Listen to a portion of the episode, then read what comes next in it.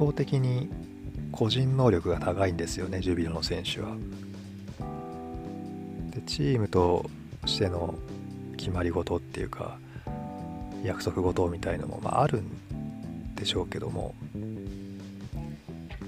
なんとなく見づらい見えづらいですね新潟の試合に慣れたせいもあってけれどその1人で選手がね1人でもう試合をどうにかできちゃうっていう人ばかり揃ってますので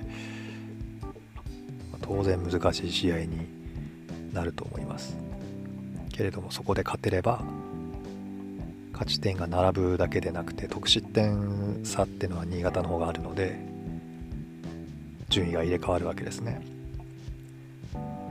でもしそこで京都が勝ち点積み上げられなかったら新潟はまた首位に戻る可能性はあるんですけども。まあそこまでは取らぬ狸のじゃないですから特に言わずに目の前のジュビロ磐田に勝つような準備を、えー、チームはしていると思います。あの秋田との試合で脳震盪で途中退場した水戸君なんかは練習に復帰しているみたいですのでまあ試合に絡んでくるかどうか分かりませんけど、まあ、絡んできたら貴重な戦力になるでしょうしまた選手の入れ替えとか多少はあるかもしれませんね。で今7月ですよねもう少しするとあの ACL の断裂だった福田明人さんが帰ってくるかもしれませんので選手たちは大変ですよねその競争っていう意味で。いいいいいい競争ですけどね。で監督もどの選手を選ぶかっていうので大変だとは思いますけども。一ファンっていうんですか？一サポーターとしては。楽しみでしかないですね。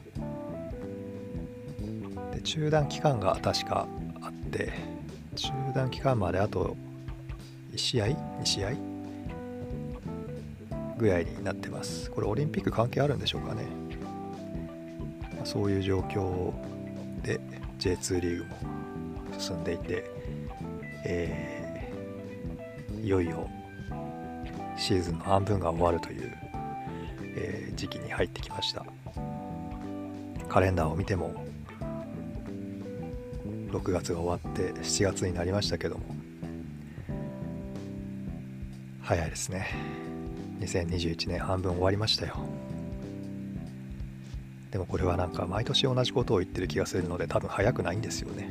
毎年そういう早いですね早いですねって言うってことは特に変わらないんですよね。スピードが。本当に速くなっていってるんだったら。おかしいことになりますよね。1日が20時間とかになってるわけじゃないので。まあでも今日お昼のニュースか何かで沖縄が梅雨明けしたっていうことですから。まあ夏を満喫してですね。